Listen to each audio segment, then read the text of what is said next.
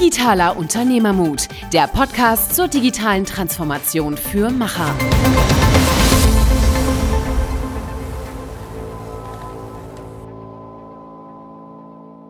Hallo und herzlich willkommen zu einer neuen Folge Digitaler Unternehmermut mit Michael und Niklas.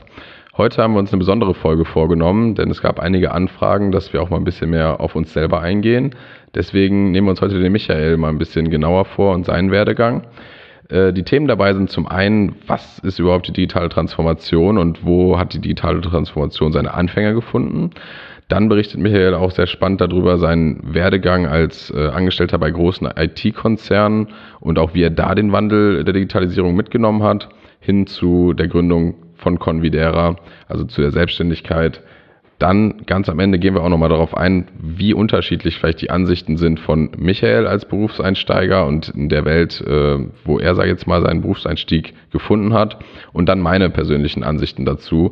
Da können wir eigentlich, haben wir einen sehr schönen Dialog gefunden, was da für Unterschiede zurzeit gibt. Genau, und wer noch wissen will, wie eine Serviette meinen beruflichen Lebensweg begleitet und entschieden hat, der soll definitiv dranbleiben. Viel Spaß. So, heute sind wir nur Michael und Niklas, denn wir hatten einige Anfragen bekommen, dass wir uns jetzt nach ja, knapp 30 Folgen doch vielleicht auch mal ein bisschen selber mit uns beschäftigen könnten und äh, ein bisschen mehr Background zu Michael und auch vielleicht zu mir geben. Und deswegen haben wir heute ähm, ja erstmal den Michael in Fokus. Ähm, schön, dass, schön, dass wir das uns jetzt mal vornehmen. Ja, freut mich. Freut mich, was über mich erzählen zu dürfen. Genau, also vielleicht nochmal kurz äh, äh, zum Thema. Der, der Michael hat einen Hintergrund ähm, in großen IT-Firmen, äh, war lange im Konzern tätig, hat sich dann selbstständig gemacht mit der Convidera und äh, jetzt auch schon seit sieben Jahren. Und das ist einfach sehr spannend, weil es zum einen natürlich ein Wandel vom Angestellten zum Unternehmer ist und zum anderen das Ganze natürlich auch in der Zeit stattgefunden hat, wo die Digitalisierung wirklich richtig Fahrt aufgenommen hat. Und das wäre jetzt für mich auch schon mal die erste Frage, die ich dir stelle, Michael. Ähm, digitale Transformation ist wirklich in aller Munde. Und ich glaube, äh, wenn man zehn Leute fragt, kriegt man zehn verschiedene Meinungen. Deswegen, du hast dich schon sehr lange damit beschäftigt. Was ist für dich ähm, digitale Transformation?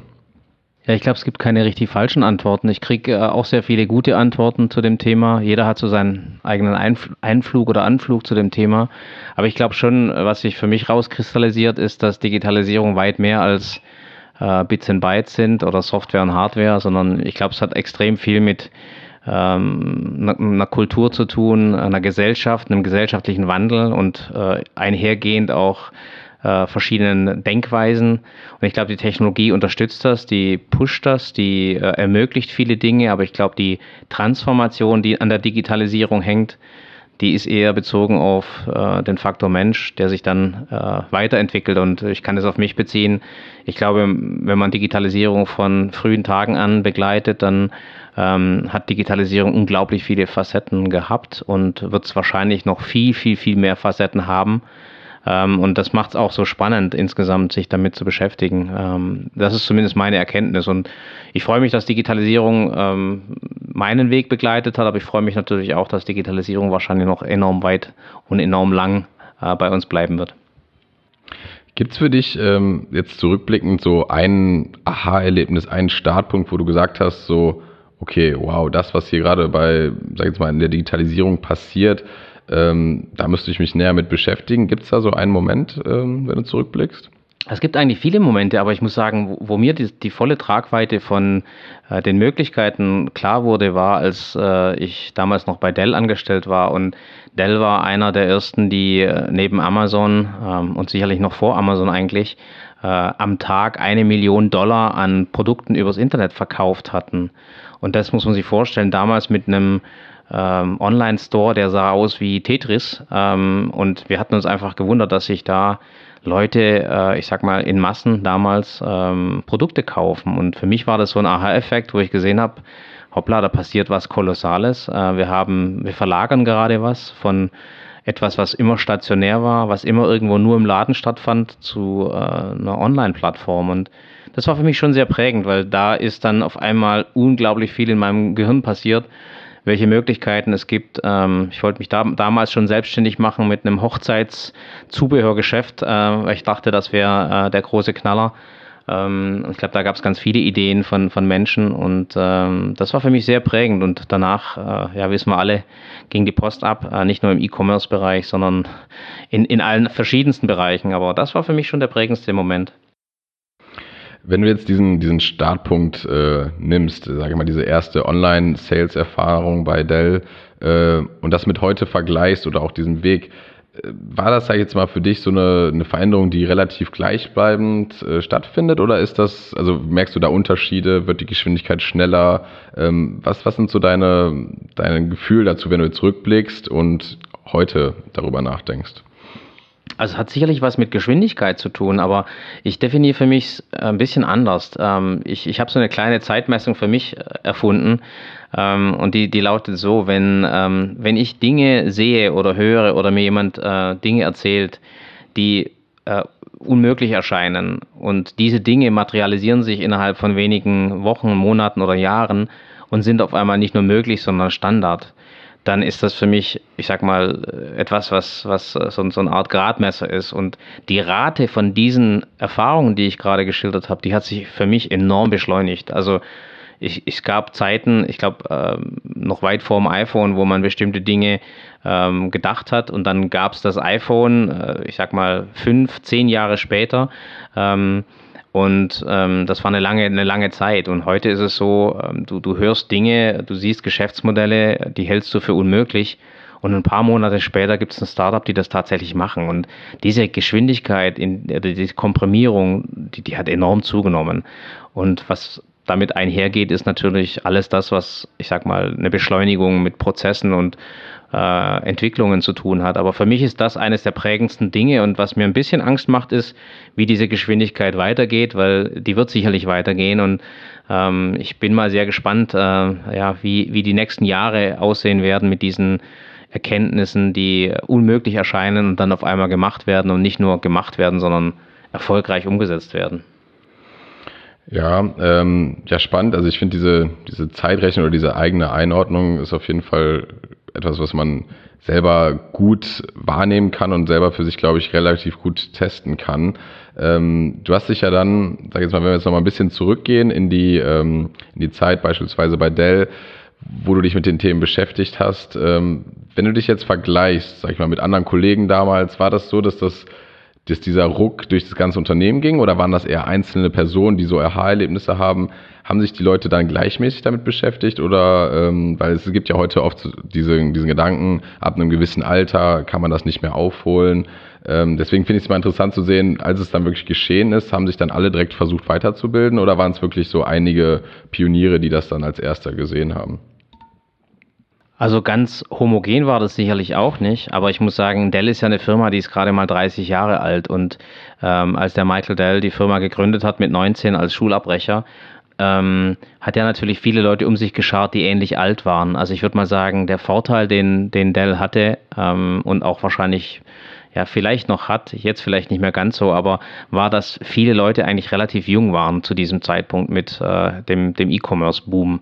Und deswegen glaube ich schon, dass ähm, du da so eine, so eine Gruppe der, von, von Gleichgesinnten um dich herum hattest und alle wahrscheinlich gleich verrückt waren äh, und alle sehr ähnlich darauf angesprungen äh, sind. Ähm, also ich glaube, das war schon ein Thema.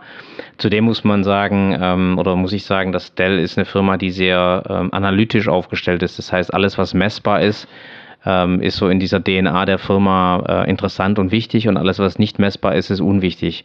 Und da das natürlich unglaublich transparent war, was du mit E-Commerce machen kannst, du konntest alles messen, du konntest den, den, Internetverkehr messen, du konntest Zielgruppen neu definieren, du konntest all die Dinge tun, die wir heute natürlich in, in massiver Perfektion können. Aber äh, ich meine, da, da, da sind Leute einfach in einen Analytikrausch verfallen und äh, ich glaube, dass das schon sehr, sehr viele in der Unternehmung ähm, beschäftigt hat. Aber was ich sagen muss, ist die Konsequenz daraus, ähm, der kulturelle Wandel, das, was wir heute unter digitaler Transformation Transformation verstehen, das wäre da genauso, ähm, ich sag mal, nicht in der Gänze mit allen Leuten äh, zu machen gewesen, keine Frage. Ich glaube, ähm, da ist es fast egal, wie, wie alt oder jung ein Unternehmen ist. Ähm, aber an diesem einen Punkt, ich sag mal E-Commerce zum Beispiel, konnte man sehr, sehr schön nachvollziehen, wie alle auf einmal komplett auf diesen Zug aufgesprungen sind. Und es ist ja auch wie eine Droge, wenn du dir vorstellst, dass du äh, an einem Tag eine Million Dollar pro Tag verkaufst und dann sind es auf einmal 10 Millionen Dollar, dann sind es auf einmal 100 Millionen Dollar, dann sind es auf einmal 5 Milliarden Dollar. Und äh, das ist ja irgendwie, das sind ja Schrittfunktionen, die sind gigantisch. Und alles, was damit einhergeht, äh, ja, mit Logistik, mit äh, Einkauf, mit all den Prozessen, ähm, man kann sich vorstellen, dass das massiv skaliert. Ähm, und ich glaube, dass das eher, ich sag mal, die Leute einfach mitgerissen hat. Mhm. Ja, interessant. Also, weil gerade der, gerade am Anfang meintest du, waren noch alle sehr jung. Ähm, glaubst du, dass das auch für, sag ich jetzt mal, für heutige Unternehmen immer noch zutrifft, dass so eine, ja, vielleicht hat es ja nicht nur was mit dem Alter zu tun, aber auch so eine Offenheit, so eine Flexibilität, so eine Begeisterungsfähigkeit auch für das Thema. Ist sowas zwangsweise notwendig oder ähm, glaubst du, gibt es da gewisse Parallelen zu dem Prozess, den Dell durchlaufen ist und den jetzt ähm, weitere, also die Firmen heutzutage äh, durchlaufen? Ich glaube schon, dass, äh, ich sag mal, diese Art der Digitalisierung erwachsener geworden ist und zum Erwachsensein gehört, dass man ähm, ein bisschen seine Unschuld verliert. Und ich glaube, das ist schon passiert. Also Leute sehen Digitalisierung viel differenzierter wie damals. Damals, äh, das ist noch nicht so lang her. Ne? Also wir reden hier von, ich sag mal, den, den Anfangs 2000ern. Also ist nicht äh, Jahrzehnte her äh, äh, oder Jahrhunderte, wie es sich manchmal anhört. Aber ich glaube schon, dass viele auch negative Aspekte mittlerweile besser verstanden werden oder zumindest gefürchtet werden. Ich glaube, dass viele Leute Digitalisierung, äh, ich sag mal, mit Arbeitsplätzen in Verbindung bringen, Rationalisierung, dass viele aber auch natürlich, ähm, ich sag mal, nicht nur die Chancen sehen und das hat sich schon sehr stark verändert. Weißt du, wenn du dir vorstellst, du, du gehst äh, auf so eine E-Commerce-Struktur, ähm, und du machst das perfekt und du gehst äh, so hinterher, dann blendest du viele Dinge aus, es ist sehr eindimensional und äh, Natürlich geht damit einher, dass vielleicht auch Leute, die dann, äh, ich sag mal, zu dem Zeitpunkt schon ein bisschen älter waren, einfach da auch schon nicht mehr mitgekommen sind. Und wenn man sich das heute anguckt, dann glaube ich schon, dass viele, die, ähm, ja, ich würde mal sagen, nicht nur altersbedingt, vielleicht auch wirklich tatsächlich äh, von der Einstellung her da nicht mitmachen wollen, warum auch immer, ja, sich da ein Stück weit ausgegrenzt fühlen. Und ähm, das hat sich sehr stark verändert. Deswegen ähm, hat sicherlich was mit dieser mit dieser Unschuld zu tun, die die Digitalisierung für viele Menschen verloren hat. Mhm. Ähm, ich meine, du warst ja dann insgesamt also über 25 Jahre so in der IT-Branche oder im IT-Bereich bei großen Unternehmen tätig. Dann kam bei dir ja auch, du hast eben schon mal angedeutet, zum Beispiel so erste Ideen wie ein Hochzeitszubehör, ähm, Website Store. Du hast dich ja letztendlich dann doch für die Selbstständigkeit entschieden? War das immer dein Plan? Wie, wie kam das? Hast du da die Chancen äh, gesehen, die dich dann gereizt haben? Was, was war für dich da der, der Trigger? Ähm, sicherlich mehrere Trigger. Also ich glaube nicht, dass es ein Ding war. Also ähm, ob ich schon immer Unternehmer werden wollte, weiß ich gar nicht. Aber ich glaube, ich habe schon in der Zeit gesehen, dass es viele Unternehmen gibt, die Unterstützung brauchen bei dieser Art äh, des Verständnisses von Digitalisierung. Und dass da einfach unglaublich viel Know-how gibt, das ähm, gesammelt wurde, dass andere Märkte, Dell ist ja eine amerikanisch geprägte Firma, wir haben sehr viel in China gemacht, in in USA, in, in schnell wachsenden Ländern. Äh, und jedes Mal, wenn ich wieder nach Deutschland zurückkam, habe ich gemerkt, wie, wie äh, ja, hintendran das Land war in Bezug auf Digitalisierung oder ganz Europa. Ähm, und dann habe ich einfach gedacht, okay, wenn das so ist, dann wird es sich trotzdem entwickeln. Und äh, ich glaube, dass die Firmen dann Hilfe brauchen mit dem Know-how, das ich bis dato angesammelt hatte. Und der andere Punkt ist eigentlich eher ein familiärer. Ich hatte, glaube ich, mehr Zeit im Flugzeug oder im Hotel verbracht wie sonst irgendwo.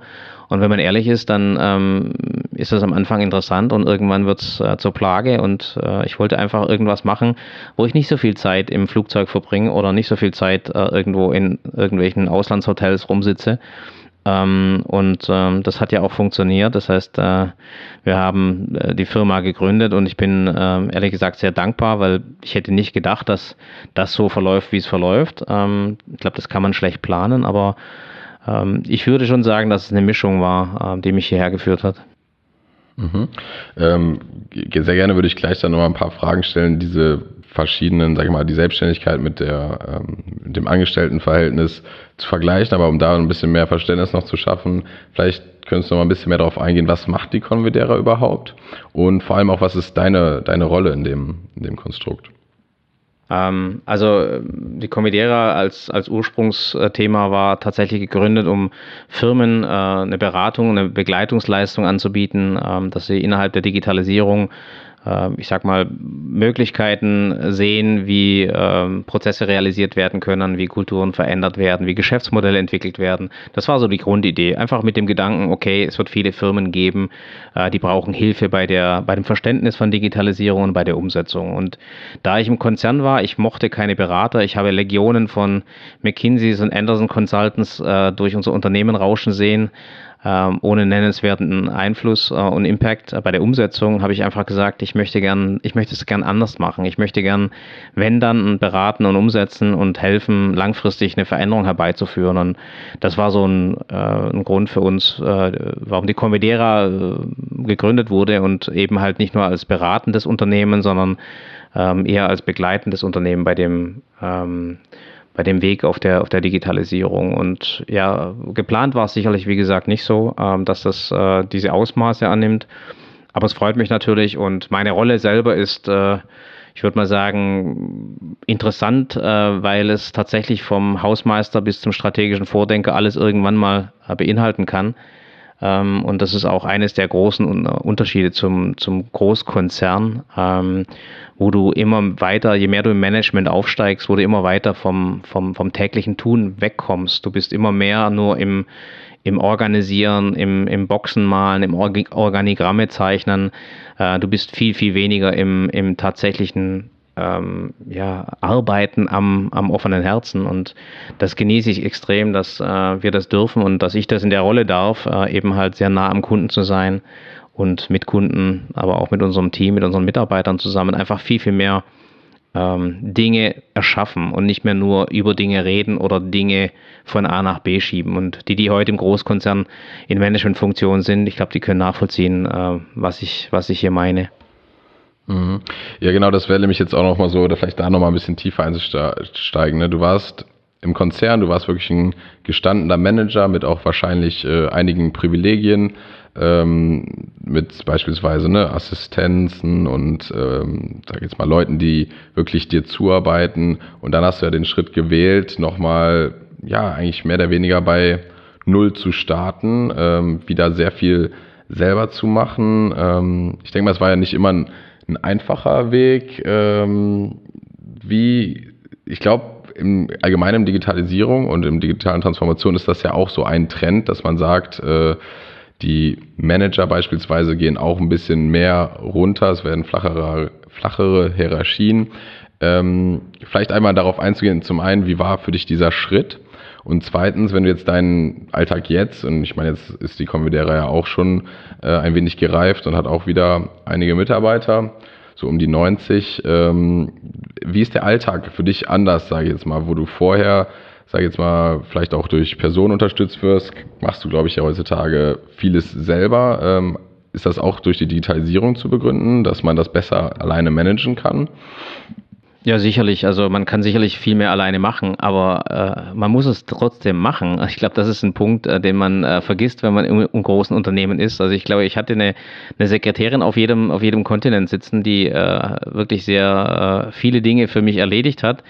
Ähm, aber ich genieße das auch selber zu machen. Aber ich hatte äh, sehr gute Diskussionen auch mit Freunden von mir. Und was mich persönlich sehr gereizt hat, war, wenn du ähm, lange im Konzern bist und du hast äh, auf deiner Visitenkarte steht irgendwie äh, Hyper Vice President äh, von ganz, ganz wichtig, ähm, dann ähm, gibst du diese Visitenkarte ab, wenn du das Unternehmen verlässt und du musst eigentlich wieder mit deinem Kopf und mit deinen zwei Armen irgendwie versuchen, einen Mehrwert herzustellen. Und was mich persönlich extrem gereizt hat, war zu ergründen, ähm, war das meine Visitenkarte, die äh, mich wichtig gemacht hat und, und, und ich sag mal glaubwürdig oder ist es die Person? Und ähm, ich glaube, dass sich das, diese Frage stellen sich viele. Wenn man aus dem Konzern rausgeht nach so langer Zeit, ist man das überhaupt äh, wert, was man da tut? Und würden das andere genauso, ähm, ich sag mal, wahrnehmen, wenn eben halt nicht der tolle Titel auf der tollen Visitenkarte steht äh, mit dem tollen Unternehmen drauf? Und das hat sich für mich extrem bewahrheitet. Ich fand das äh, super schön zu erfahren, dass man Menschen helfen kann, dass man mit seinen eigenen Gedanken, ähm, ich sag mal, äh, wirtschaftlich äh, arbeiten kann und, und erfolgreich sein kann. Das war Punkt eins. Und Punkt zwei, ich glaube, ähm, was mir, was mir extrem aufgefallen ist als Unternehmer ist, und speziell in dem, was ich heute tue, es vergeht ich würde mal sagen, kaum ein Tag, wo ich nichts Neues dazulerne. Und das ging mir im großen Unternehmen einfach nicht mehr so. Also da gab es Wochen, wo ich wirklich nichts anderes gemacht habe, als Organigramme zu malen, weil es eine Umorganisation gab. Und das hat nichts mit dem, mit der Wirtschaftlichkeit oder mit dem Markt zu tun, sondern das hat einfach was mit unternehmerischer Realität zu tun. Und äh, mich hat es unglaublich gereizt. Und ehrlich gesagt, ich sage das auch wirklich mit, mit äh, voller Inbrunst. Also seit wir die Firma gegründet haben, kann ich wirklich nicht zurückdenken, dass ich äh, eine Woche hatte, wo ich nichts extrem Neues dazugelernt habe. Und das macht äh, mir tierisch Spaß, weil ich sehr neugierig bin und ich hoffe, dass diese Rate weiter so geht. Und ich hoffe natürlich auch, dass meine grauen Zellen das irgendwie äh, weiter so verarbeiten können. Mhm. Jetzt hast du ja gesagt, ähm, sag mal, die Gründung führt dich hier immer vor neuen Herausforderungen. Du, da, du lernst immer dazu. Ähm, vielleicht auch mal spannend zu vergleichen, wie hast du denn, sag ich mal, in der Konzernzeit die ja, Weiterbildungsmaßnahmen oder auch die Lernerfahrung äh, wahrgenommen, jetzt im Vergleich zu der Selbstständigkeit? Ähm, wie, wie, wie findest du da die Unterschiede? Ja, also ich muss sagen, ähm, nicht, dass das undankbar wirkt. Also ich bin sehr, sehr dankbar für die Erfahrung, die ich machen durfte. Und ich hatte äh, enorm äh, Unterstützung, ähm, auch im Hinblick auf Trainings und äh, Workshops, Executive-Themen, die man machen kann, so ein Executive MBA in INSEAD und solche Themen, die mir ermöglicht wurden, die ja sehr viel Geld kosten, ähm, die wirklich auch nicht selbstverständlich sind. Aber es ist dann doch so, dass du diese Trainings immer irgendwie im Unternehmenskontext machst und nicht sonderlich für dich nur ähm, sondern die müssen irgendwie äh, immer zielgerichtet sein und auf deinen, auf deinen Entwicklungsplan ausgelegt und abgelegt. Und es fehlt so die Zeit, äh, ich sag mal, sich selber reifen zu lassen. Also ähm, sehr viel eigenständige Zeit. Vielleicht war ich auch nur zu faul, ich weiß es nicht. Ich möchte mich da nicht rausreden, aber es ist schon so, dass ähm, ich äh, wahrscheinlich ähm, viel mehr von diesen Angeboten wahrnehmen äh, hätte können oder sollen. Ähm, und der Unternehmensalltag lässt es einfach zum Teil auch gar nicht zu. Also das heißt, du hast gar nicht die Möglichkeiten, ähm, das zu tun, wenn du so eingespannt bist. Ähm, deswegen, ich ich glaube, ich kann es nur jedem raten, also äh, die Angebote äh, wahrzunehmen, die da sind, vielleicht auch tatsächlich sich selber einzubringen, Vorschläge zu machen für, für Trainingsangebote. Äh, passiert ja bei uns auch. Ähm, geht nicht immer, also muss man auch fairerweise sagen, ist manchmal einfach nicht möglich oder äh, nur bedingt möglich.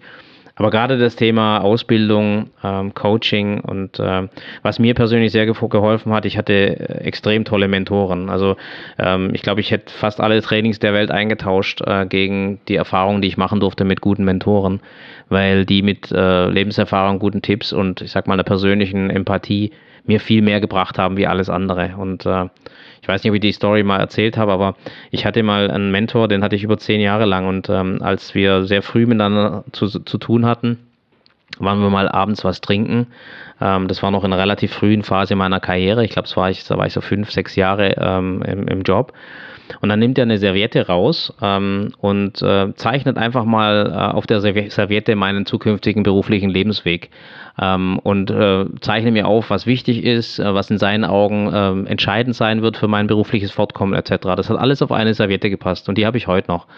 Ähm, und die gucke ich mir ehrlich gesagt ab und zu mal an ähm, und es flasht mich jedes Mal ähm, wie gut er beschrieben hat, was wirklich wichtig ist. Und ähm, da standen einfach ähm, ja, Dinge drauf, ähm, ganz, ganz banale Dinge zum Beispiel. Wenn du, äh, ich sag mal, einen Arbeitgeber auswählst, ne, dann, dann guck dir einfach an, äh, guck dir die Menschen an. Ne? Also äh, entscheide nicht auf Basis von, von Gehalt oder auf Basis von Prozessen, sondern schau dir die Menschen an, weil am Ende des Tages musst du jeden Tag mit diesen Menschen arbeiten und wenn die, ähm, ja, wenn das, wenn das keine netten Menschen sind, wenn das keine Leute sind, mit denen du auch mal abends ein Bierchen trinken würdest, dann mach es nicht.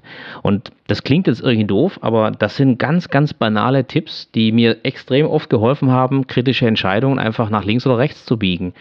Und äh, wenn du so eine, äh, so eine Lebenserfahrung nicht gemacht hast, ähm, wie gesagt, ich, ich äh, finde es immer noch erstaunlich, dass diese Serviette immer noch äh, ja, Aktualität für mich hat und ähm, mir auch ein Stück weit äh, aufgezeigt hat, ähm, wohin die Reise geht. Und der ist heute knapp an die 80. Ähm, und lebt in den USA und äh, ich werde dem immer dankbar sein, dass, äh, dass er mir solche Weisheiten mit auf den Weg gegeben hat. Hm, ja, sehr spannend. Also die, die Geschichte mit der Serviette, die kannte ich definitiv noch nicht. Ähm, also ist auch einiges Neues noch für mich hier in dem Gespräch dabei. Ähm, ich denke mal auf diesen ganzen Aspekt Richtung ne, Mentoring und auch wie vielleicht äh, welche Tipps auch du äh, vielleicht den jüngeren Generationen jetzt mit, äh, mitgeben kannst, da würde ich gerne am Ende nochmal drauf eingehen. Deswegen würde ich jetzt erstmal nochmal den Fokus nochmal zurück zu, zu Convidera lenken, weil du hast am Anfang gesagt, dass äh, gerade bei den großen Konzernen ne, eine Reihe von Leuten von McKinsey, BCG und von den großen Beratungen da durchgejagt werden und du mit Convedera die Vision hast, dass es nicht so ist, sondern dass man wirklich ein Begleiter ist, der vielleicht auch in der Umsetzung ähm, Projekte auf die Straße bringt. Deshalb mal die Frage zum, zum einen, hast du das ähm, Gefühl, dass Convidera ähm, ja deiner Vision jetzt schon, schon entspricht und diese, diese Vision erfüllt und vielleicht auch mal ein bisschen darauf einzugehen, wie macht denn Convidera Sachen anders, äh, dass es nicht nur, sag ich jetzt mal, auf den PowerPoints bleibt, sondern wirklich in die Umsetzung kommt. Ja, eigentlich müssen wir das ja die, die Kunden fragen letztendlich. Ne? Ist immer, immer äh, interessant, wenn man das selber beantwortet. Aber die Intention vielleicht kann ich wiedergeben. Die Intention war definitiv auch mit eigenem Risiko in solche Projekte zu gehen und versuchen, ähm, das auszulöffeln, was wir tatsächlich auch uns ausdenken. Ähm, und das kannst du natürlich nur, wenn du einen langen Weg oder einen längeren Weg mit einem Kunden gehst. Und wir haben ja auch sehr schnell ge gemerkt am Anfang, dass wir auch äh, mit guten Ideen äh, Beratungen machen konnten. Ähm, wir konnten sehr schnell viele Firmen beraten. Aber diese Firmen sind dann irgendwann hängen geblieben, weil die in der Umsetzung entweder nicht die richtigen Agenturen oder Partner hatten oder vielleicht auch nicht äh, so konsequent umsetzen konnten. Und ähm, ja, wir mehr oder weniger auch dazu ähm, uns verpflichtet sahen, dann, ich sag mal, eine Umsetzung zumindest mal als Pilot oder Proof of Concept zu machen. Und ich glaube, das unterscheidet äh, die Firma schon von anderen Firmen, weil es, ähm, ich glaube, schon sehr aufwendig ist, so eine Umsetzungsbegleitung zu machen äh, mit sehr großen Teams, mit sehr viel Aufwand. Aber natürlich auch ich, für mich und für uns, glaube ich, insgesamt wesentlich ähm, interessanter, weil wir auch an den, an den Resultaten ein Stück weit beteiligt sind und mitkriegen, was passiert.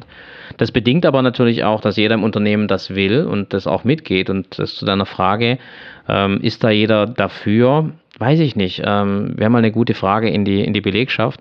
Ähm, aber ich glaube schon, dass viele, äh, ich sag mal, sich die Arbeit, den Arbeitgeber aussuchen danach, ähm, ja, welche Philosophie dahinter steckt. Und zumindest versuchen wir das äh, auch den Mitarbeitern, äh, ich sag mal, im Einstellungsgespräch, im Onboarding und dann natürlich auch auf dem weiteren Weg immer wieder mal klar zu machen, dass wir auf der einen Seite Dienstleister sind, was sehr wichtig ist im Verständnis.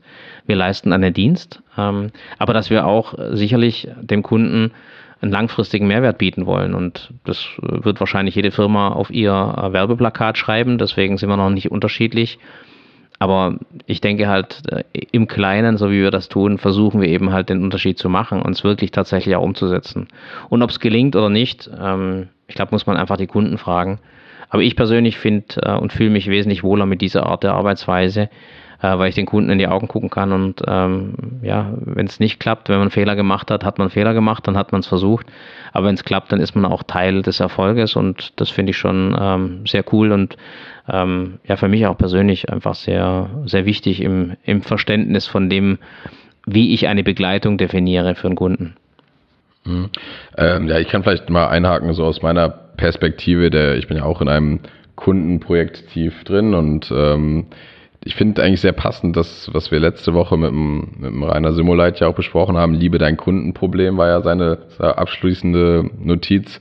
Äh, die trifft, glaube ich, auch ein Stück weit ähm, auf die Convidera zu, weil ich glaube, mit der Digitalisierung ist es halt einfach so, dass man natürlich immer wieder neue Herausforderungen bekommt und ähm, ja, wir wirklich mit dem Kunden zusammen, wir haben ja auch nicht alle Lösungen immer direkt parat, ähm, aber dass man mit dem Kunden zusammen da halt die Lösungen erarbeitet und äh, das ist definitiv teilweise auch ein, ein langwieriger, ein iterativer Prozess, aber ähm, man, man geht das halt gemeinsam an und das ist jetzt nicht so, dass man äh, sagt, ja, das muss halt jetzt gelöst werden und es ist aber nicht Teil der Lösung, sondern es ist ein, ja, ein gemeinschaftlicher Prozess, so habe ich es bisher zumindest wahrgenommen. Ja, und da gehören halt immer zwei dazu. Ne? Das heißt, äh, der Kunde oder die Kundin äh, müssen sich natürlich da auch wiederfinden. Und das will auch nicht unbedingt jeder Kunde. Also muss man auch ganz fairerweise sagen, dass manche Kunden auch gerne eine Dienstleister- oder Agenturbeziehung haben. Aber Ähm, das ist, wie gesagt, ein bisschen ein anderes Verständnis von dem, was wir machen wollen.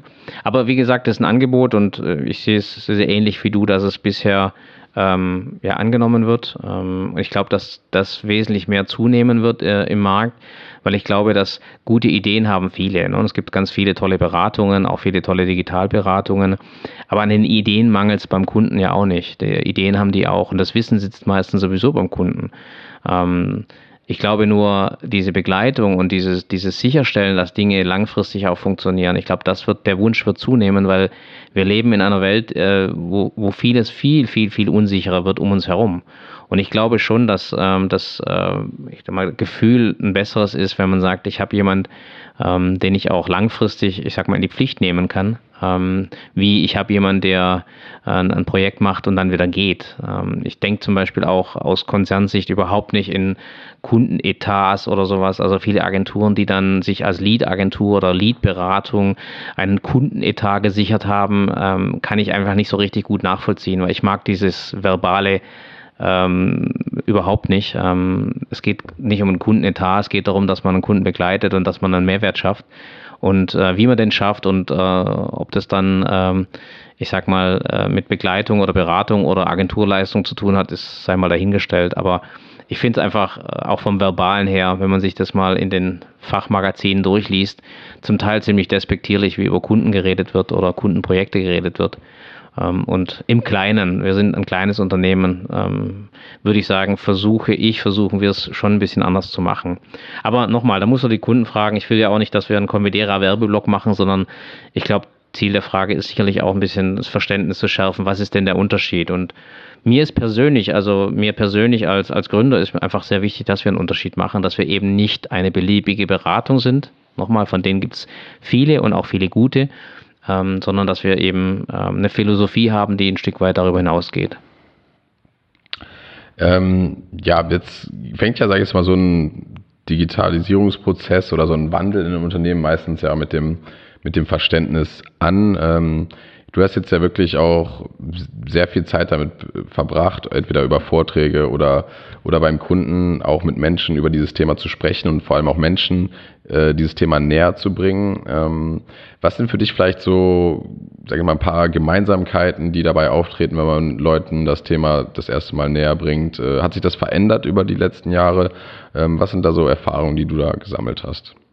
Ja, das ist mega spannend. Ähm, ich habe mich mit dem ähm, Mitgründer Clemens Skibitzky da öfters drüber unterhalten und wir beide machen ja viele Vorträge, ähm, er noch ein bisschen mehr wie ich, aber ich würde mal sagen, so vor fünf, sechs Jahren war es so, dass man einen Vortrag gehalten hat über Digitalisierung, digitale Transformation, also so ein Stimulusvortrag, gar nicht so sehr detailliert, sondern äh, nur so einen kleinen Ausblick zu geben, was es eigentlich ist und mit was es zusammenhängt.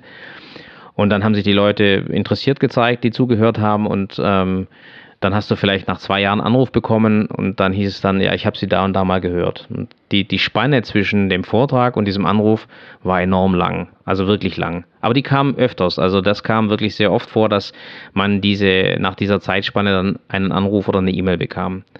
Ich muss sagen, in den letzten 12, 18 Monaten hat sich das enorm beschleunigt. Da kann sein, du hältst einen Vortrag, der sehr ähnlich ist wie das, was man vor fünf, sechs Jahren gehalten hat und du kriegst direkt Visitenkarten oder einen direkten, äh, ich sag mal, Projektanfragen, ähm, entweder noch am Tag oder am nächsten Tag äh, per E-Mail. Und das ist schon für mich ein Zeichen dafür, dass A, die Leute viel, viel vorinformierter sind äh, die teilnehmen und dass auch die Dringlichkeit zugenommen hat. Und das hat sich schon sehr stark verändert in den letzten fünf, sechs Jahren. Und das ist ein Indikator, ich sag mal, der nicht nur mir auffällt, der anderen auch auffällt, ist, dass die, ähm, diese Zeit von äh, Erkennen und einer Bereitschaft, was zu verändern, die hat sich auf fast null komprimiert. Und das ist eigentlich auch gut so, weil ich glaube, viele Firmen haben einfach enormen Nachholbedarf. Ja, ich glaube, ähm, was ja auch ein Mechanismus ist, ist, ähm, dass sich durch die Digitalisierung, also oder allgemein immer in Zeiten von großem Wandel und Veränderungen, trennt sich ja so ein bisschen die Spreu vom Weizen bei den Unternehmen. Es kommen neue hinzu, äh, welche, die den Zug verpassen, sind sozusagen, ähm, können auch mal, ähm, sag jetzt mal, aus dem Markt herausgedrängt werden.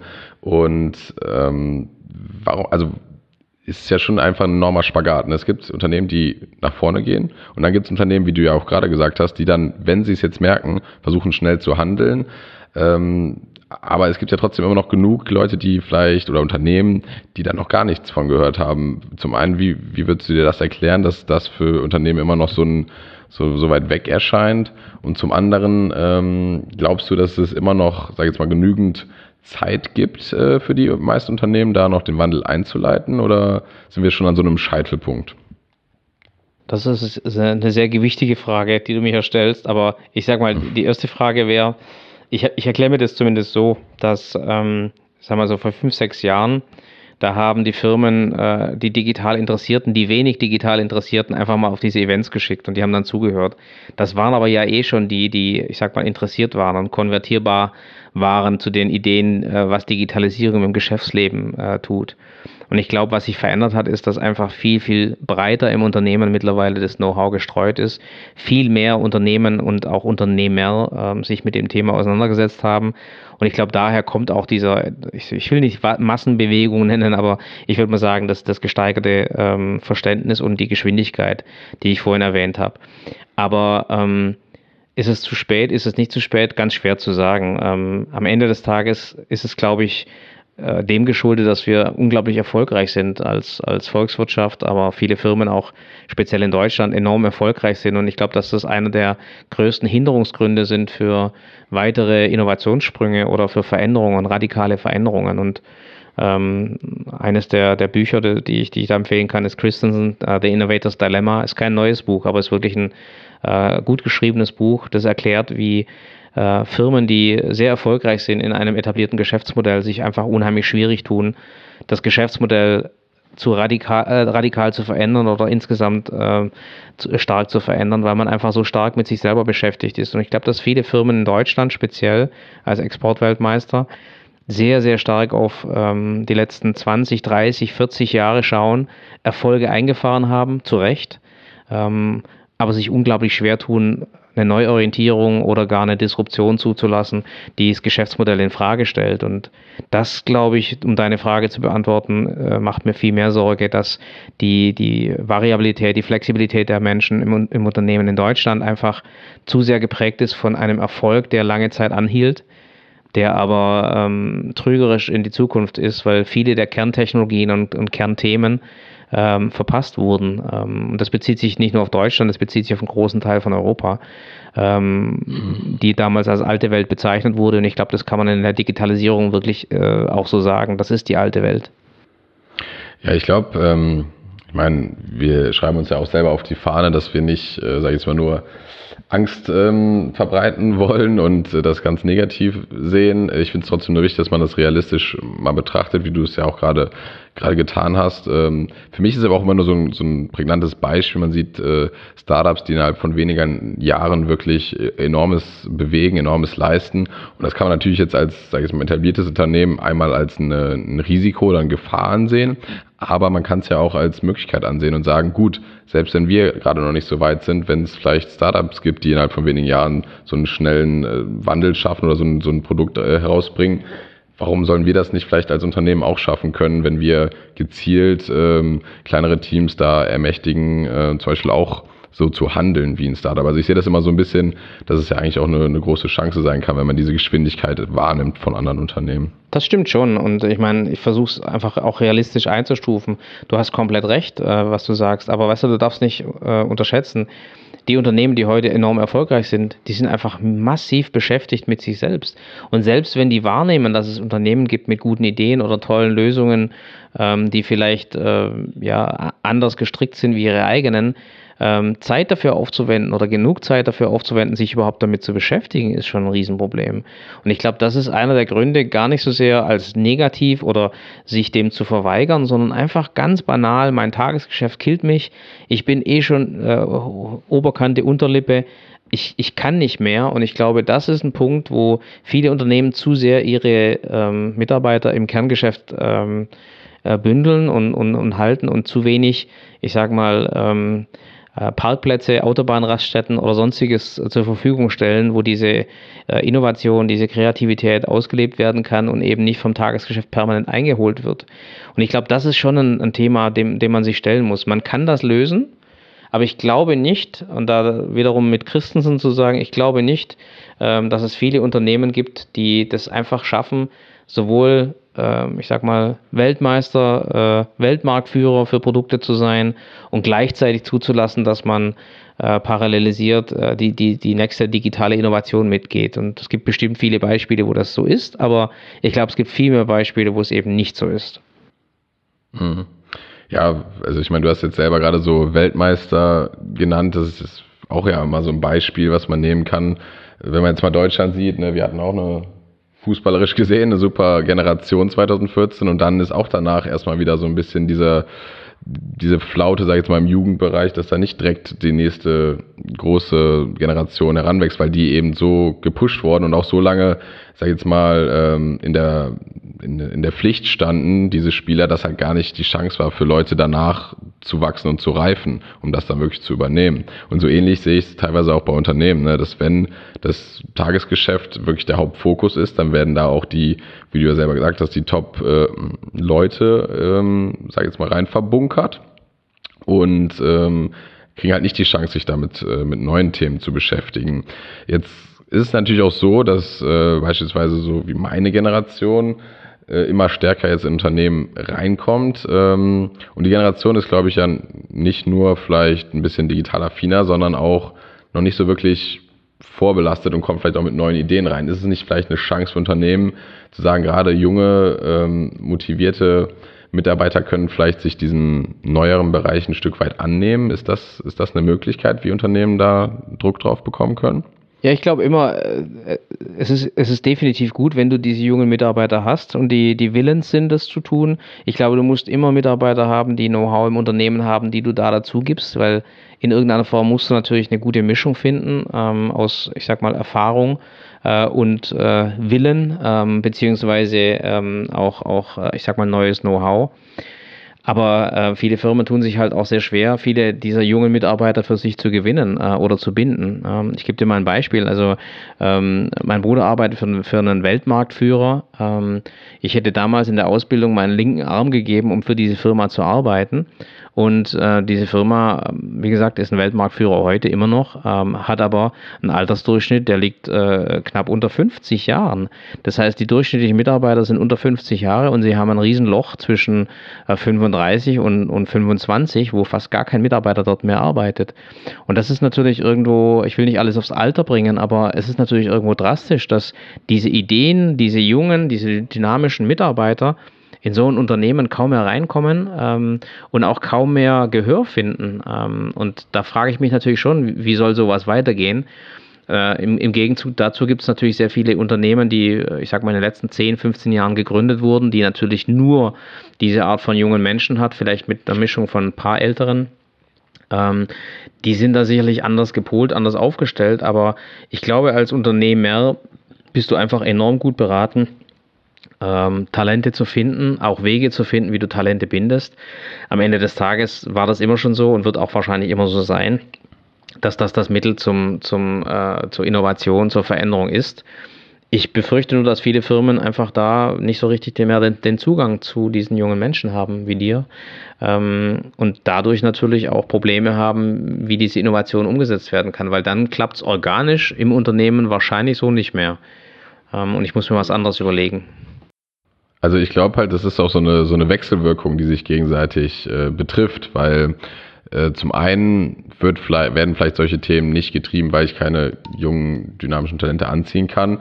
Aber ich ziehe halt auch eben diese, zumindest kann ich aus meiner Perspektive sprechen, ich werde halt auch dadurch angezogen, dass ich einen innovatives, äh, attraktives Problem habe, an dem ich auch wirklich ähm, ja, beitragen kann und mitgestalten kann. Also das heißt, das, was den Firmen eigentlich fehlt, ist auch das, was die Talente anzieht. Und ich glaube, da muss man, um diesen Zyklus zu durchbrechen, muss, glaube ich, auch der Mut da sein bei den Unternehmen, ähm, ja, ein gewisses eine gewisse Verantwortung, ein gewisses Risiko, ein gewisses Mitspracherecht, ähm, sag jetzt mal, an diese jungen Talente zu übergeben. Und du hast es angesprochen, natürlich muss da eine gewisse Mischung herrschen zwischen einer Erfahrung und auch einer Business-Erfahrung, die, die ja wirklich im Unternehmen auch meistens vorhanden ist, aber die dann gepaart mit, ähm, sag jetzt mal, diesem Drang, was Neues zu tun. Ich glaube, da kann wirklich, ähm, können auch etablierte Unternehmen wirklich attraktive Angebote für junge Talente machen, wenn sie da diesen, diesen Schritt gehen und diesen Mut äh, nehmen. Ja, klar, also definitiv. Und das würde ich auch jedem empfehlen, das zu tun. Nur äh, versetz dich mal in die Lage von einem heute, ich sag mal, 50-Jährigen oder einer 50-jährigen Frau, die 25 Jahre erfolgreich in einem Unternehmen gewirtschaftet hat, die ersten 15 Jahre vielleicht als Mitarbeiter, die nächsten 10 Jahre als Manager und dann äh, ein bisschen weiter aufgestiegen. So, jetzt kommt ein 22-Jähriger oder eine 22-Jährige ins Unternehmen und will mitarbeiten, mitdenken, mitreden, äh, mitentscheiden. Ne? Und äh, ich will nicht sagen, dass das äh, nicht funktioniert, aber äh, eins kann ich dir sagen, das Menschliche, was da passiert, ist erstmal ein Hierarchiedenken.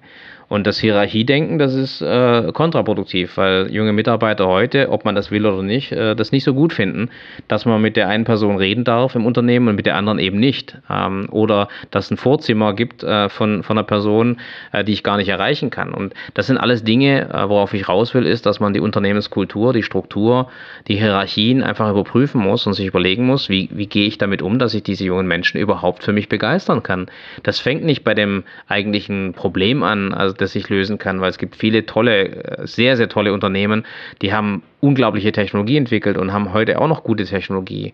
Ähm, deswegen würdest du wahrscheinlich gern bei denen arbeiten. Aber sobald du ins Unternehmen kommst, riechst du, siehst du, spürst du Hierarchien und, und Prozesse und eingefahrene Themen und äh, Statussymbole und, und, und. Und als junger Mensch, ähm, ja, ist es äh, ein Stück weit abtörnend, würde ich mal sagen. Ähm, wenn das nicht verändert wird, dann glaube ich, ist es sehr, sehr schwierig, viele junge Menschen, nicht alle, aber viele junge Menschen an dich zu binden. Mhm. Ja, da habe ich eigentlich zwei Gedanken zu. Zum einen finde ich, ähm, sag mal, das, was du beschrieben hast, klar gibt's gibt's äh, Personen, die wirklich gestanden in einem Unternehmen 10, 20 Jahre sind und dann kommt vielleicht jemand Neues rein, der vielleicht trotzdem den Anspruch hat, ich will jetzt hier mitgestalten zu können. Das ist auf jeden Fall ein, ein sag jetzt mal, ein Clash von verschiedenen Generationen. Aber was ich hier sehr spannend finde, und du hast es bei Dell beispielsweise beschrieben, das war sehr analytisch und das war sehr, damit wird es ja auch ein Stück weit objektiv gemacht, weil wenn wir, sag ich jetzt mal, die, die Daten und die, die, die Rückmeldungen, die wir beispielsweise aus digitalen Produkten bekommen, entscheiden lassen, welche Idee wirklich besser ist, dann geht es ja nicht mehr darum, wer hat was gesagt, sondern welche Idee ist wirklich besser. Und das finde ich eine sehr ja, spannenden Punkt, weil dann geht es nicht mehr darum, ob es ein, ein gewisses Gewicht dahinter ist, weil eine seniorige Person das gesagt hat oder eine junge Person, ich will da nochmal drauf zugehen. Es, es ist ja nicht so, nochmal, das ist zutiefst menschlich, ne, was, da, was ich da beschrieben habe. Das geht gar nicht darum, dass das schlecht oder verwerflich ist. Und selbst wenn es, äh, sag mal, objektiv messbar ist, es gibt nun mal sehr viele Menschen im Unternehmen und äh, das erleben wir natürlich auch, die haben kein großes Interesse an dieser Veränderung. Das muss man sich einfach klar machen. Und ich spreche sehr viel mit Unternehmern oder mit Managern, ähm, die gehen ja einfach in der Grunddenke mal davon aus, dass alle Mitarbeiter am Unternehmenserfolg interessiert sind und an, an, an der Nachhaltigkeit Nachhaltigkeit und ähm, gehen eigentlich davon aus, dass die Mitarbeiter diese Veränderungen mitgehen. Und was ich halt erlebe, ist halt genau nicht das. Das heißt, du hast einfach damit zu rechnen, dass es eine Managementschicht gibt, eine Mittelschicht gibt oder Leute in deinem Unternehmen, die diese Veränderung nicht gut finden und die diese Veränderung nicht mitgehen und zum Teil sogar boykottieren. Und das hat, ähm, nochmal, das ist äh, nicht positiv, ähm, aber wenn man sich damit auseinandersetzt und wenn man es weiß, dann kann man sich darauf einstellen. Und ich glaube, das ist erstmal mhm. eine ganz wichtige Erkenntnis, ist, dass sich Manager darauf einstellen müssen, dass es nicht nur Freunde gibt äh, der Veränderung. Und gerade diese Veränderung, die ist einfach radikal. Und wenn du hier davon sprichst, dass ein 22-Jähriger vielleicht etwas besser kann wie ein 55-Jähriger, äh, minus all die Erfahrungen, die gemacht wurden natürlich, aber dann, dann gefällt das nicht jedem. Und man muss sich einfach nur klar machen, ja, dass diese Probleme auf einen zukommen ähm, und dass man diese Probleme lösen muss und nicht aussitzen muss. Und das ist für mich so ein Punkt. Und wenn ich sie nicht lösen kann, dann kann ich diese Leute äh, vielleicht noch finden, aber ich kann sie definitiv nicht an mich binden. Ähm, ich glaube nämlich, dass dann auch noch ein Punkt, der hinzukommt, ist, ähm, selbst wenn dann beispielsweise von ähm, dem beschriebenen 55-jährigen Manager eine Bereitschaft da ist, ich will dem, den, der jungen Person jetzt hier relativ schnell mal eine Chance geben, sind, glaube ich, einfach auch die, die Definition von was ist zum Beispiel schnell und was ist eine, eine, eine Geschwindigkeit, die, die für beide Seiten passabel ist, äh, sehr stark auseinander. Also ich habe selber Erfahrung gesammelt als Werkständer in einem Mittelständler und da war zum Beispiel auch die Rede von, ja, es gibt hier einen relativ schnellen, äh, klaren Weg für dich, dass du auch schnell in Verantwortung, in Führungsverantwortung beispielsweise kommst. Und dann ist halt da die Rede gewesen von drei bis fünf Jahren. Das ist natürlich äh, für, sag ich jetzt mal, einen Mittelständler vielleicht eine sehr schnelle Zeitspanne. Für mich war es damals gefühlte Ewigkeiten, ne? bis, äh, bis es dann soweit ist, dass man selber wirklich eine, einen Gestaltungsspielraum bekommt. Ne?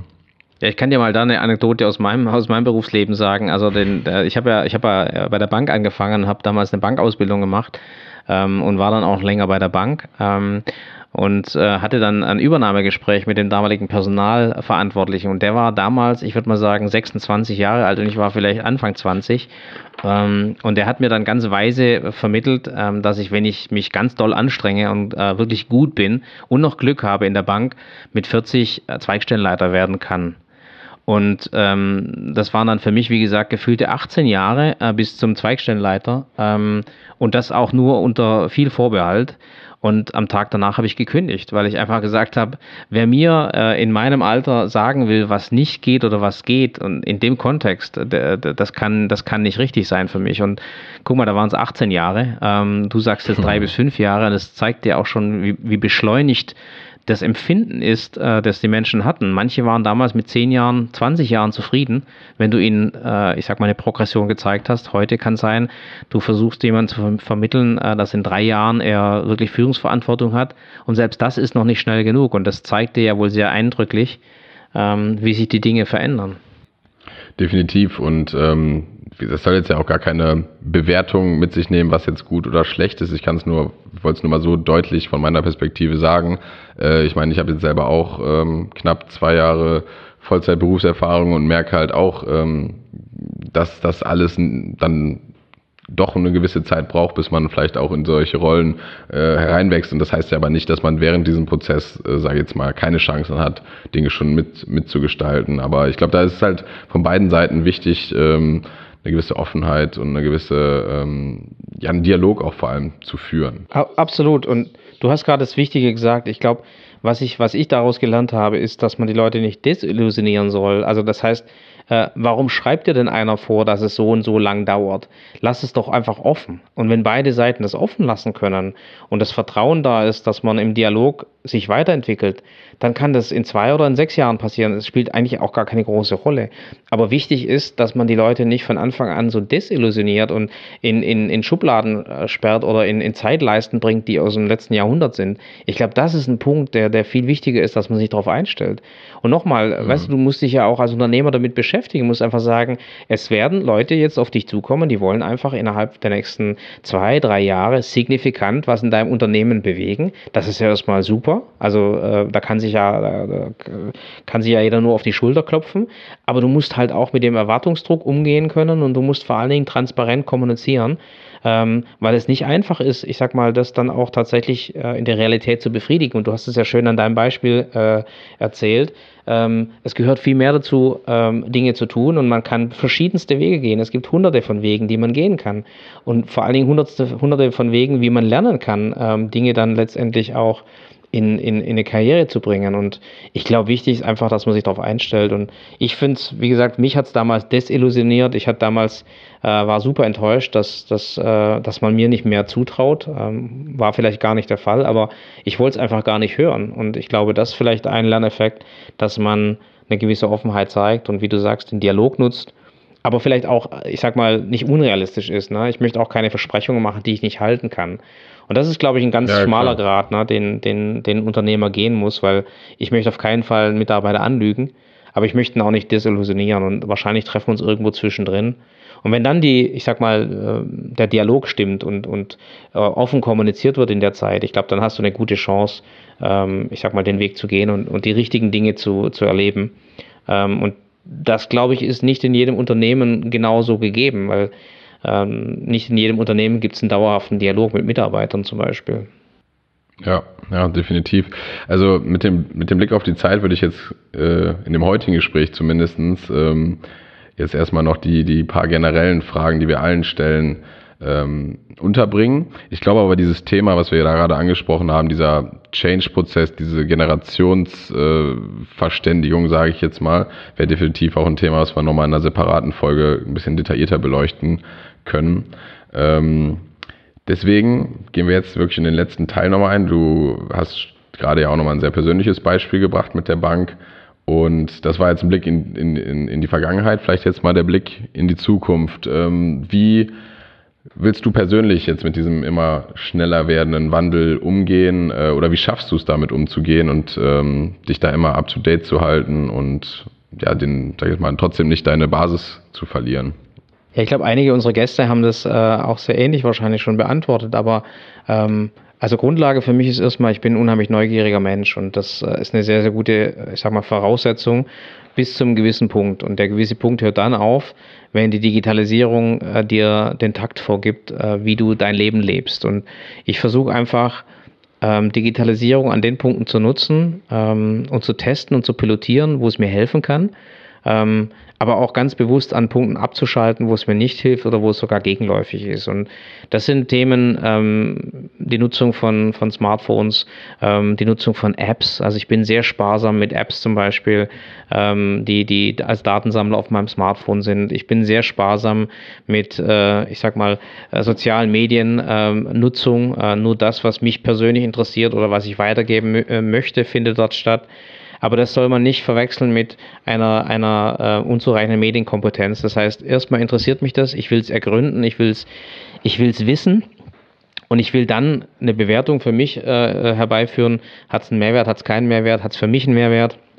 Und wenn es keinen hat, dann versuche ich das so, so weit wie möglich zu limitieren. Und das hat bisher eigentlich ganz mhm. gut funktioniert, wobei ich sagen muss, dass die Sparsamkeit mehr und mehr zunimmt, weil das Angebot natürlich auch mehr zunimmt. Und man muss viel mehr filtern, man muss viel mehr sich ganz bewusst gegen Dinge entscheiden, ähm, äh, gegen Newsletter entscheiden. Also viele, viele Themen, wo man einfach sagt, ich mache, äh, ich, ich, ich lasse mich nicht äh, komplett zumüllen mit äh, Informationen oder mit, mit, mit Daten. Ähm, das ist eine Sache, wie, wie ich persönlich mit umgehe. Und ich kann es wirklich nur jedem empfehlen da hat wahrscheinlich jeder ein anderes Empfinden dafür, aber das hilft mir sehr, ich sag mal, das Leben äh, noch vom digitalen Leben zu unterscheiden. Mhm. Ja, es ist halt, glaube ich, ne, wie du sagst, diese bewusste Entscheidung zu treffen und dann aber auch die Willensstärke zu haben, ähm, sage ich mal, diese Limitierung für einen selber auch ähm, durchzuziehen. Jetzt, du hast ja gesagt, du bist sehr neugierig, du probierst Dinge aus. Äh, wenn, man mit, wenn man neue Dinge ausprobiert, dann scheitert man ja auch schon mal. Ähm, daher die Frage, gibt es irgendwas im digitalen Kontext, wo du sagst, da bist du auch mal wirklich richtig gescheitert und ähm, ja, was konntest du daraus lernen? Also gescheitert bin ich äh, wahrscheinlich oft, aber äh, mein vorhin zitierter äh, Hochzeitszubehörladen, der war schon, der Businessplan war schon geschrieben und ich war schon äh, relativ weit.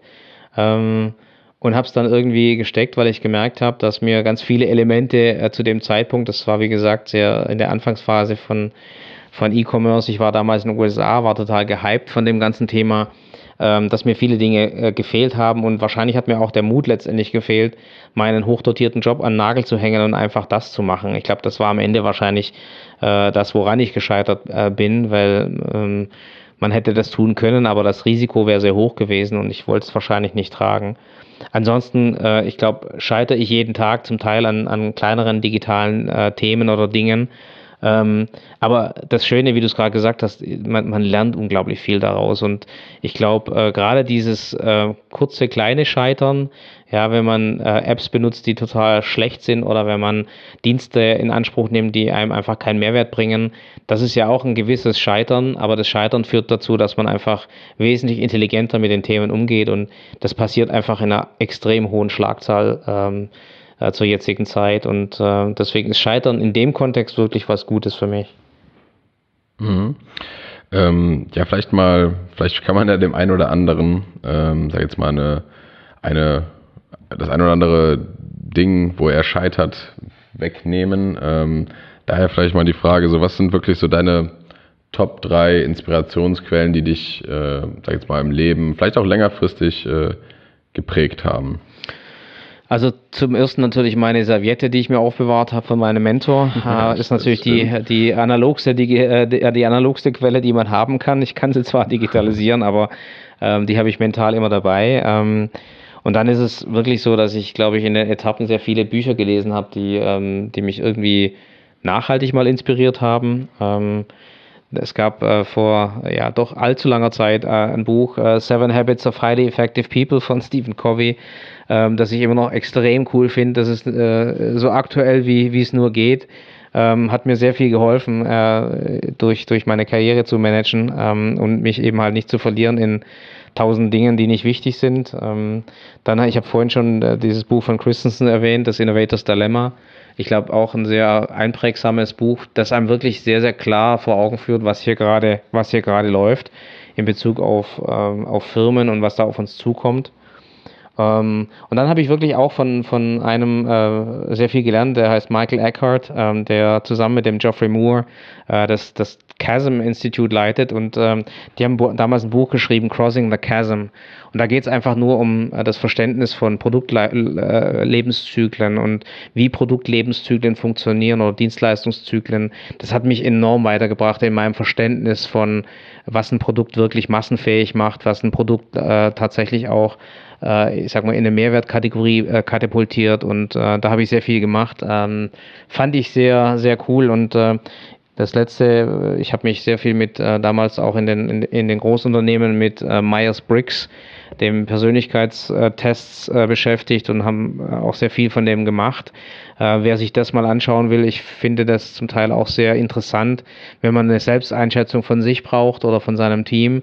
Das ist auch noch sehr, sehr aktuell und gibt mittlerweile verschiedenste Iterationen dieser Struktur, aber es führt alles wieder zurück auf Myers und Briggs die Persönlichkeitstests, ähm, kann man sicherlich auch in Zeiten der Digitalisierung noch einiges über sich selber lernen. Mhm. Ja, äh, sehr spannend. Ich finde es relativ äh, amüsant, weil Seven Habits of Highly Effective People ist für mich auch ein Buch, was mich enorm geprägt hat. Und ich glaube, wir haben sogar noch nicht so wirklich da mal drüber gesprochen, aber es zeigt ja auch, dass es definitiv sehr viele Dinge gibt, die generationsübergreifend äh, immer noch einen sehr hohen Stellenwert haben, einen sehr hohen Bestand haben. Also es ist ja nicht so, dass Digitalisierung alles immer komplett verändert. Ich glaube, da gibt es auch Sachen, die wirklich weiterhin einfach ähm, Bestand haben. Das ja, ich glaube, daran, daran merkst du, dass es eben halt gute Dinge sind. Ne? Also ich glaube, das ist, äh, guck mal, wie oft wird dieser Tage äh, Plato äh, äh zitiert, ne? also Philosophen aus der, aus der äh, Zeit vor uns ähm, oder äh, Albert Einstein oder sowas. Ich glaube, dass man einfach ähm, viele Dinge, wenn man sehr stark drüber nachdenkt, und zu Papier bringt, dass sie sehr, sehr nachhaltig sein, sein können und sollten. Und ist ja auch ein Gradmesser von Qualität letztendlich. Ne? Also die Schnelllebigkeit mhm. der heutigen Zeit, die führt dir ja geradezu vor Augen, wie man, ich sag mal, Dinge äh, zum Teil entschleunigt oder sich auch mal wirklich nochmal ganz konkret hinterfragt äh, und nicht jeden Mist, äh, jedem Mist hinterherläuft. Ähm, und solche Themen wie jetzt so ein, so ein Buch ähm, oder so eine Serviette, ne, die, ähm, die einfach unheimlich nachhaltig sein können. Viel braucht es nicht. Ne? Das muss dich einfach persönlich treffen ähm, und, und dich persönlich mitnehmen und dann hast du das für dein Leben mit dir. Mhm. Ja, jetzt hast du ja wirklich einen sehr, sehr spannenden Werdegang durchlaufen über das Angestelltenverhältnis, äh, sich dich da zur Führungskraft entwickelt, dann die Selbstständigkeit. Deswegen wirklich, ähm, ja, diese Frage stelle ich dir jetzt wirklich sehr gerne, weil ich natürlich selber sehr gespannt bin. Ähm, ja, was würdest du denn jetzt aus der Erfahrung heraus deinem jüngeren Ich gerne mit, mit auf den Weg geben? du sitzt jetzt wieder nochmal am, am Tisch bei der Bank äh, und startest von neu. Was, was würdest du dir da gerne sagen? Du ganz einfach, ähm, mehr Mut in sich selbst zu haben. Also das, äh, den Mut, den ich vor sieben Jahren, äh, ich sag mal, mir selber gegeben habe, aus, äh, aus einem sicheren, ähm, tollen Job rauszugehen in, in die, ins Unternehmertum, den Mut hätte ich mir eigentlich, ähm, ich sag mal, mein, mein Leben lang, mein Berufsleben lang gewünscht. Ich glaube, ich war die ersten 15 Jahre einfach ein Lemming ähm, äh, in, in, in meinem Verständnis von, von dem, was ich will und was ich kann und wer ich bin. Und ich habe mir da viel zu wenig Gedanken gemacht äh, zu dem Thema. Äh, und ich war deswegen trotzdem nicht unerfolgreich, aber äh, ich würde mal sagen, äh, ein bewusstes Steuern seiner Karriere sieht vielleicht anders aus, wie das, was ich in den ersten 15 Jahren gemacht habe. und ähm, deswegen einfach den Mut in sich selber zu finden und, und einfach zu versuchen. Und ich glaube, die Zeiten sind heute auch so, dass man das einfach kann. Ne? Und ähm, das Risiko, das, das, das Verlustrisiko ist vielleicht gar nicht mehr so hoch, wie es vielleicht mal damals oder auch vor meiner Zeit war, äh, in, in, in der ich solche Entscheidungen treffen sollte. Ähm, aber das finde ich, glaube ich, ein wichtiger, wichtiger Punkt. Und ich habe ich hab den Mut für mich gefunden. Ich habe den äh, sicherlich jetzt auch ein paar Mal äh, für, mich, für mich einfach eingesetzt und es fühlt sich gut an, weil man einfach auch, ich sag mal, äh, ja, selbst die Entscheidungen trifft und selbst ähm, solche Entscheidungen mitprägt. Und der zweite Punkt wäre vielleicht einfach, dir nicht von anderen permanent sagen lassen, was du kannst und was du nicht kannst. Das ist vielleicht ein zweiter Punkt, dass man da, ich sag mal, die richtigen vertrauenswürdigen Personen finden muss, äh, wie eben halt vielleicht ein Mentor, dem man vertraut, aber dass man eben äh, mehr auf sich selber hört und äh, ja, den ein oder anderen Personen zuhört, die man wirklich schätzt und die man persönlich in den, in den engeren Zirkel lässt und alle anderen vielleicht ein Stück weit ein bisschen mitlaufen lässt. Das sind so die zwei mhm. Sachen, die mir eigentlich, ich sag mal, im Leben äh, geholfen haben. Und ähm, das dritte ist, eine Familie zu gründen. Ich kann es wirklich jedem nur empfehlen. Ähm, am Ende des Tages relativiert es nochmal ganz, ganz anders, auf ganz andere Art ähm, dein Leben. Ähm, und äh, das werden viele nachvollziehen können, die eine Familie haben oder schon seit langem haben, ist, äh, ist einfach eine Bereicherung neben allen Bits und Bytes, die ähm, weit darüber hinausgehen ähm, diese Themen, mit denen wir uns da beschäftigen, die, die miniaturisiert eine Familie. Mhm.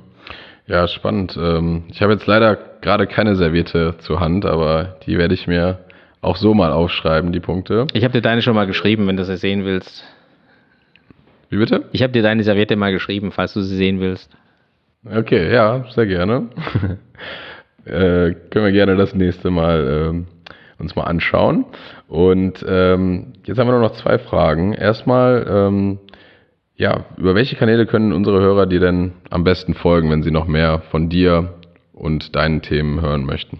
Ja, ich glaube, das sind die Klassiker. Äh, am Ende des Tages ist sicherlich LinkedIn oder ähm, unser, unser Podcast ist, glaube ich, schon jetzt ein ganz gutes Medium, weil wir die Möglichkeit haben, über viele spannende Themen, die für uns spannend sind, zu reden. Deswegen glaube ich schon da die, die beiden besten, besten Punkte, ähm, die, ähm, ja, die zeigen oder ein Stück weit preisgeben, ähm, was wir denken, wie wir denken. Nur man darf nicht über, äh, überrascht sein. Wir geben natürlich eher so den, den beruflichen Kontext weiter in, in, auf diesen Plattformen. Ähm, aber immerhin äh, die Möglichkeit eben halt, äh, wer, wer diese Themen tatsächlich auch, äh, wen die beschäftigt und wer sich damit beschäftigt, ähm, sind herzlich willkommen, ähm, sich an den Diskussionen auf LinkedIn zu beteiligen. Mhm, sehr gut. Und ja, jetzt wirklich nochmal ähm, die Chance, sage ich mal, ein letztes Schlusswort nochmal an unsere Hörer zu richten. Ähm, vielleicht auch das, was du jetzt in diesem Gespräch für dich nochmal reflektiert hast. Ähm, Gibt es irgendwas, was du an unsere Hörer nochmal richten möchtest? Also selbst in Zeiten der Digitalisierung lohnt es sich, eine sehr analoge Serviette mitzunehmen, wenn man mit seinem Mentor Abendessen geht. Ähm, das ist sicherlich eines der der wichtigsten Ratschläge, die ich euch geben kann und dann den Stift nicht verpassen, weil äh, wenn man dann nur das iPad dabei hat, dann bringt es auch nichts. Ähm, insofern, ähm, das äh, hat mich sicherlich weitergebracht und äh, mit einem ernsten Hintergrund. Äh, ich glaube, äh, es gibt sehr wenige Menschen in meinem beruflichen Leben, äh, denen ich so viel zu verdanken habe, wie den paar wenigen, die die Weichenstellungen ähm, mit bewirkt oder verfolgt haben. Deswegen glaube ich, ähm, bei aller Liebe zu unserem täglichen ähm, Hackmack und äh, der Geschwindigkeit, in der wir leben. Äh, die Entschleunigung findet dann statt, wenn man die richtigen Menschen in seinem Leben gefunden hat, ob privat oder beruflich, und sich an denen orientiert. Alles andere ist fast unwichtig. Das ist so meine, meine Lebenserkenntnis, äh, äh ich sag mal zur Halbzeit, hoffentlich zur Halbzeit meine, meines Lebens. Ja, also ich finde es wirklich ein sehr schönes Bild, diese Gegensätze dieser schnellen Digitalisierung, äh, Schnelllebigkeit und dann dieses Gegenbild dazu mit der Serviette und Stift, äh, vielleicht bei einem Bier und einem ernsthaften, ehrlichen Gespräch zu sein. Ähm, ja, super spannendes Bild. Vielen Dank, Michael. Ich habe wirklich, äh, auch wenn wir schon das ein oder andere Mal länger gesprochen haben, auch jetzt in der Stunde nochmal einiges mitgenommen und äh, ich hoffe, den Hörern hat es genauso viel Spaß gemacht. Ja, danke dir, Niklas. Schöne, schöne Erfahrung. Vielleicht äh, merken wir an den Kommentaren, ob das äh, die Leute auch interessiert. Ansonsten können wir ein bisschen mehr von dem erzählen, was wir so machen. Ähm, nächstes Mal bist du dran und bis dahin haben wir auch deine Serviette äh, vorbereitet. Sehr gut. Ich freue mich. Vielen Dank. Danke dir. Vielen Dank fürs Zuhören. Wir hoffen, dass äh, auch für euch einiges an spannenden Informationen und auch ein echter Mehrwert dabei war. Gerne gebt uns äh, eure Meinung zu den Themen, gebt uns Feedback auf allen Kanälen. Die sind äh, in den Shownotes wie immer verlinkt. Da findet ihr auch die relevantesten Infos von dieser Episode. Und dann freuen wir uns natürlich, wenn ihr nächste Woche wieder einschaltet. Vielen Dank.